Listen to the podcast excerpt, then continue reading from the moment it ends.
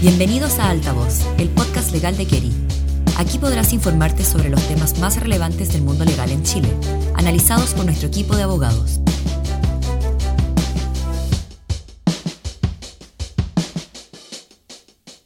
Buenos días a todos. Hoy les habla Vicente Well, asociado al grupo de agroindustria de Keri. Es un gusto estar hoy con ustedes en este podcast para hablar sobre agroindustria y algunos de los principales desafíos que enfrentará este sector durante el año 2022. En este segundo capítulo hablaremos de otros temas relevantes que han afectado y que afectan a la agroindustria y que tienen que ver, por un lado, con la crisis en la cadena logística que afecta al sector, que incluye escasez de flete, alza eh, sustantiva en las tarifas, fundamentalmente fletes marítimos, colapso en los sistemas portuarios, que afecta tanto a productores como a exportadores, y en segundo lugar la falta de mano de obra en el sector, que va de la mano con la necesidad de tener una ley migratoria eh, robusta que agilice la incorporación de trabajadores extranjeros en este rubro, fundamentalmente dada la disminución de trabajadores agrícolas chilenos en el último tiempo. Para conversar sobre em, estos temas y aclarar algunas dudas, conversaremos con Pablo Jacobelli, socio del grupo de Agroindustria Kiri. Hola Pablo, ¿cómo está todo? Hola Vicente, todo bien, muchas gracias.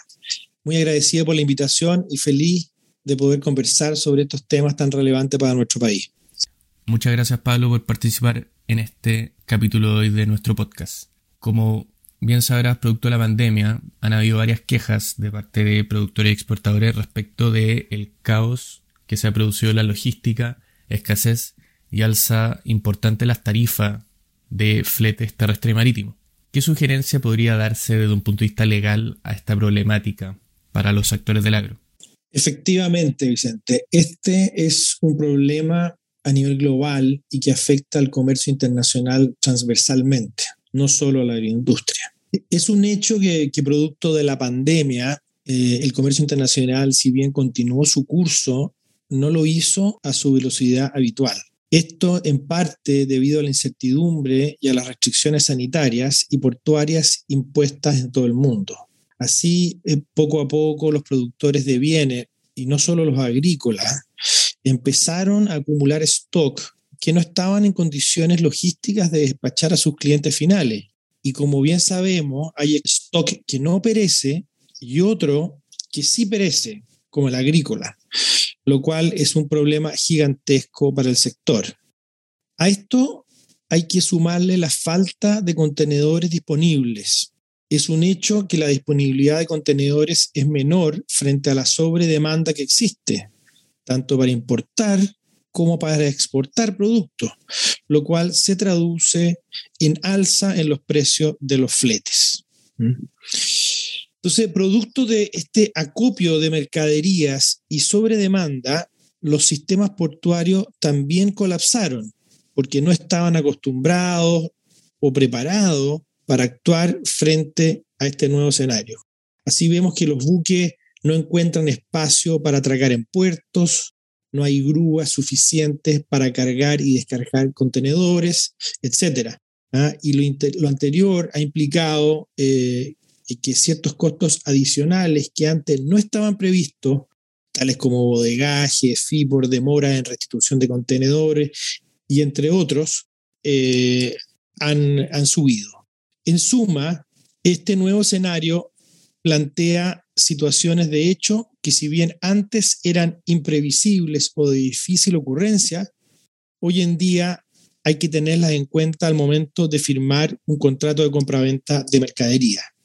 Los productores, importadores y exportadores deben estar conscientes del aumento de los riesgos inherentes al comercio internacional, marítimo fundamentalmente, al momento de negociar las condiciones comerciales de su contrato.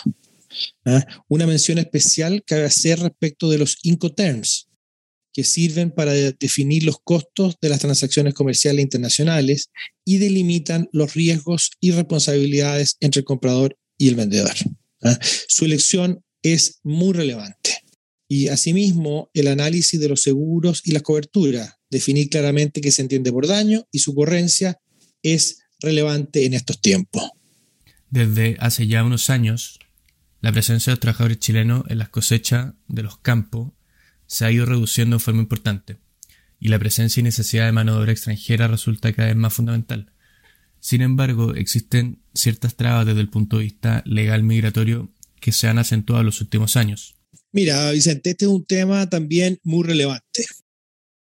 Eh, si bien en la agricultura la tradición era que no más de un 20% de la mano de obra fuese extranjera, como bien indicas, ese porcentaje ha ido subiendo gradualmente en los últimos años por diversos factores, al punto que la mano de obra extranjera hoy resulta esencial para las labores de cosecha y embalaje en los campos.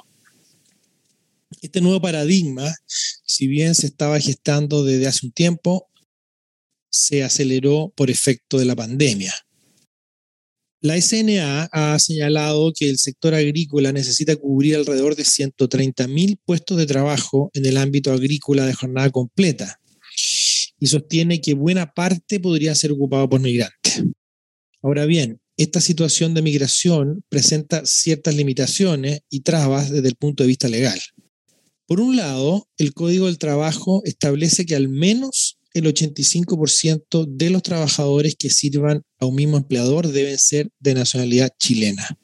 Lo anterior aplica solo para aquellas empresas que tengan más de 25 trabajadores. De modo que solo el 15% restante estará reservado para trabajadores extranjeros, sin perjuicio de que el cómputo del 85% esté sujeto a ciertas excepciones. Por otro lado, existen ciertas trabas desde el punto de vista migratorio y la regularización de la gente que entra al país. Eh, como es de público conocimiento, hoy en día ha entrado muchísima gente de forma irregular al país y que trabaja sin papeles. Lo, anterior implica eh, riesgos eh, tanto para los trabajadores como para los empleadores derivados de potenciales multas por parte de la Dirección del Trabajo, por mencionar algunos. Asimismo, los empleadores no pueden cumplir con sus obligaciones sociales, como el pago de las cotizaciones, para con sus trabajadores que no cuenten ni con un RUT, lo cual implica incumplimiento y riesgos de, sanción eh, también. Em, debemos tener presente que la crisis migratoria es a nivel nacional y no solo afecta al agro, de modo que nuestro sistema de extranjería e inmigración por un lado, no ha podido dar abasto con la cantidad de solicitudes de visas y permisos que han ingresado en el último tiempo, y a ello se le suma que el sistema de extranjería e inmigración se encuentra en un proceso de modernización tecnológica que incluye actualización de procedimientos, software, etcétera, y que ha redundado en demoras en el otorgamiento de visas y permisos, incluyendo a los extranjeros que ingresan al país. Evidentemente, esta situación representa un problema tanto para el empleador, que necesita mano de obra urgente, como para los extranjeros que ingresan al país y desean prestar su servicio lo antes posible para generar ingresos. Esperamos que la crisis migratoria y el proceso de modernización de nuestro sistema de extranjería se resuelva ordene lo antes posible y que esté dentro de las prioridades de nuestras autoridades de gobierno. Muchas gracias Pablo por tu tiempo y respuesta.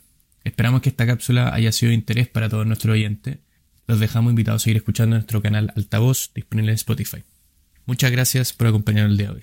Eh, gracias a ti, Vicente, por eh, esta oportunidad de hablar de estos temas tan importantes para la agroindustria y el país en general.